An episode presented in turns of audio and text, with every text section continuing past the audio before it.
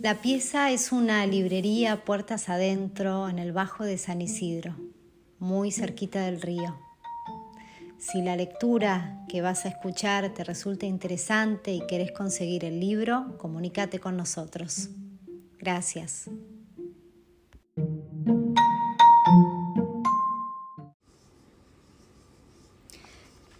Era más pequeño que los otros niños y ninguno de los otros niños sabía muy bien qué era lo que él opinaba de ellos, y ese era el motivo por el que no lo dejaban jugar. Los otros también eran pequeños, más pequeños que los grandulones de la ciudad, pero igual eran más altos que él y más fornidos. Él era delicado, de piel blanca, sin manchas rojas en la cara, los ojos un poco rasgados y pelo negro, piel blanca, pura como una niña.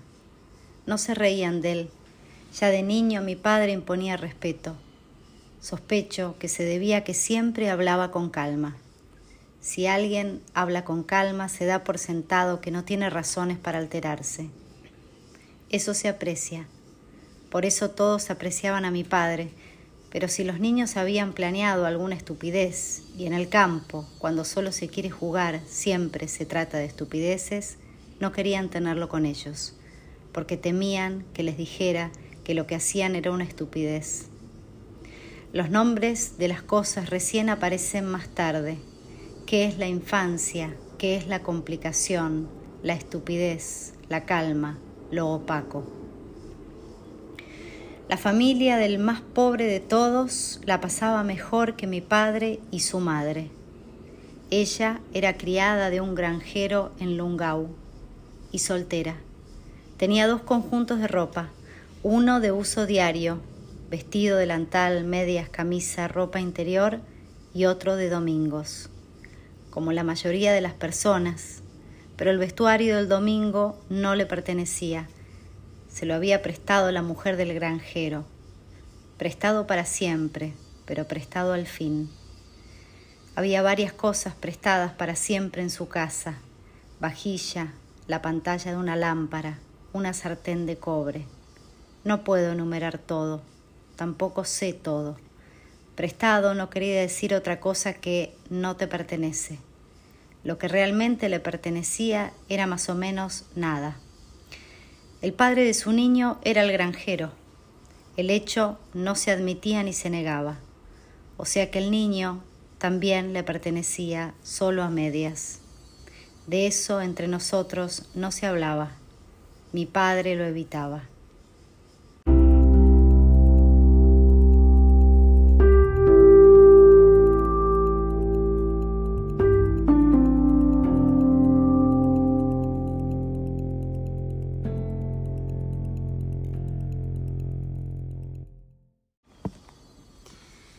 El hijo del constructor iba a la escuela con mi padre. Era una primaria con una sola clase. Mi padre era el más inteligente de todos los niños, por lejos, por tan lejos que resultaba casi un fenómeno. Según la leyenda familiar, él mismo se había enseñado a leer y a escribir. A los cinco, dos años antes de entrar al primer grado, su madre solía pedir prestadas las revistas ilustradas de la granjera para leerle a su hermana ciega.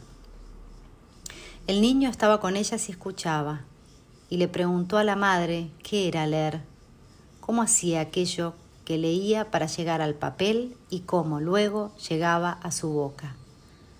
Ella le mostró las letras y le explicó que solo había 26 de ellas y que los signos de puntuación, la coma, los dos puntos, el punto, el signo de exclamación, eran otra cosa, que servían para entender la oración. Todas las revistas eran viejas y una vez que la madre las había leído de cabo a rabo, las quemaban. Un día el niño se quedó con una. No hizo preguntas. La escondió debajo del colchón. Aunque la revista estaba destinada al fuego, la había robado. El hecho le pesaba en su conciencia.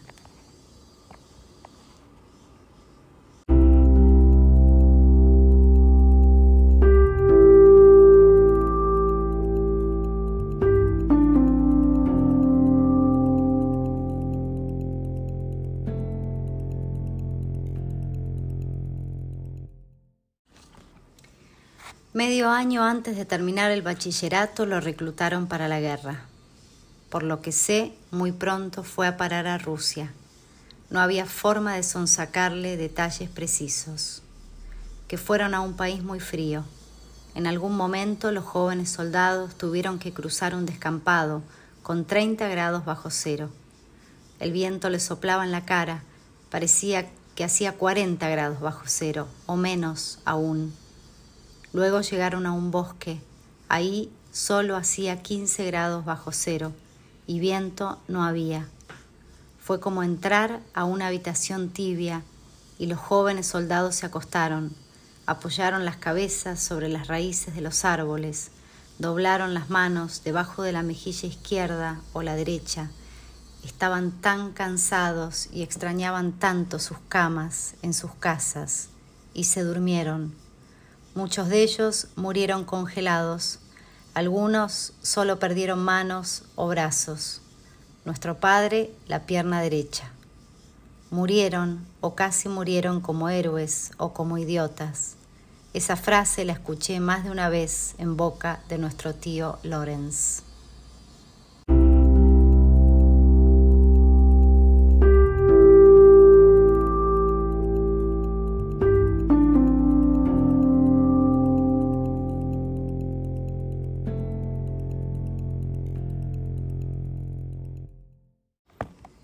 Estoy cansada.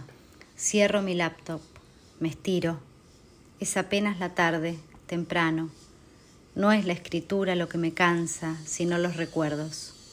Quiero estar cansada. Utilizo profesionalmente el cansancio. Tengo que acercarme más a los sueños, sin dormirme, pero tampoco despierta. Ahí es cuando la memoria funciona mejor. Ya tuve esa experiencia Quiero aprovechar ese fenómeno.